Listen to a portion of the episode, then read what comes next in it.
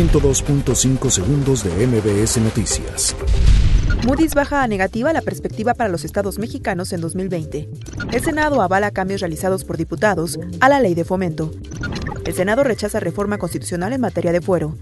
En la Cámara de Diputados, algunos integrantes de la bancada de Morena y aliados siguen organizándose para hacer cooperacha y donar 500 pesos mensuales a la manutención del expresidente de Bolivia, Evo Morales.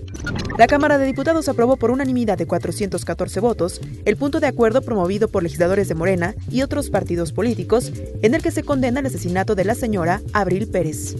La jefa de gobierno, Claudia Sheinbaum, sostuvo que el proceso de reconstrucción tras los sismos del 2017 registra retrasos por la modificación que se realizó del modelo redensificación, por lo que ahora los afectados no pagarán ni un solo peso a diferencia del modelo impuesto en la administración anterior. Quirino Ordaz, gobernador de Sinaloa, indicó que son falsos los reportes de balaceras en Culiacán. Tres osamentas completas, además de huesos, costillas de otro cuerpo y tres fragmentos de un cráneo, fueron localizados en un paraje del ejido de Eduardo Neri, cerca del Parque Ecológico de Pues admite amparo de esposa de Shenli Yegón contra venta de residencia.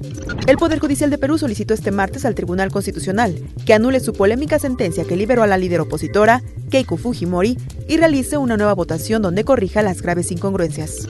102.5 segundos de MBS Noticias.